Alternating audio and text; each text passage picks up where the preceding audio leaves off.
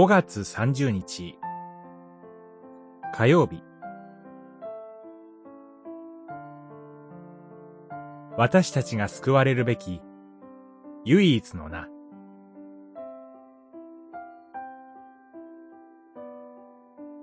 使徒言行録4章。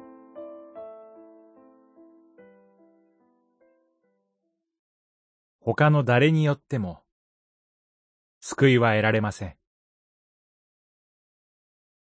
私たちが救われるべき名は、天下にこの名のほか、人間には与えられていないのです。四章、十二節。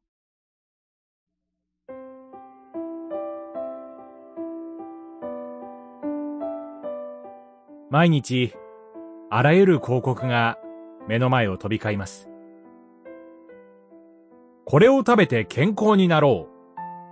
これに入会して人間関係を広げよう。老後の蓄えのためにこれをしよう。仕事がうまくいくためにこれを買おう。それらしいデータや芸能人が登場したりしながら私たちを刺激します。よりよく生きるためにあなたにはこれが必要だと。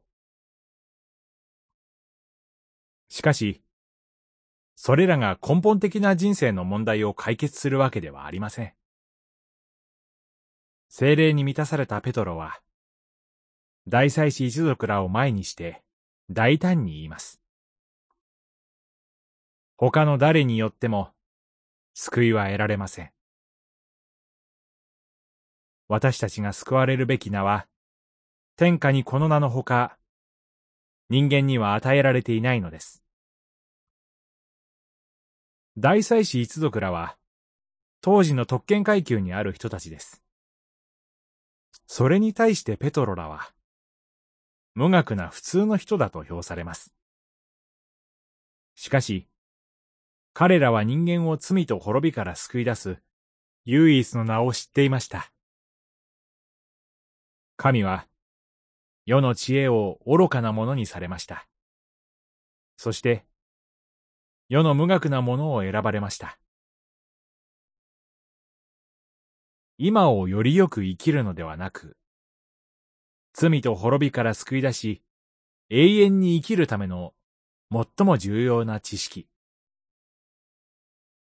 精霊がそれを示し、この知識の尊さを悟らせてくださいますように。祈り。精霊において、救われるべき唯一の名が、私たちに示されていることを感謝します。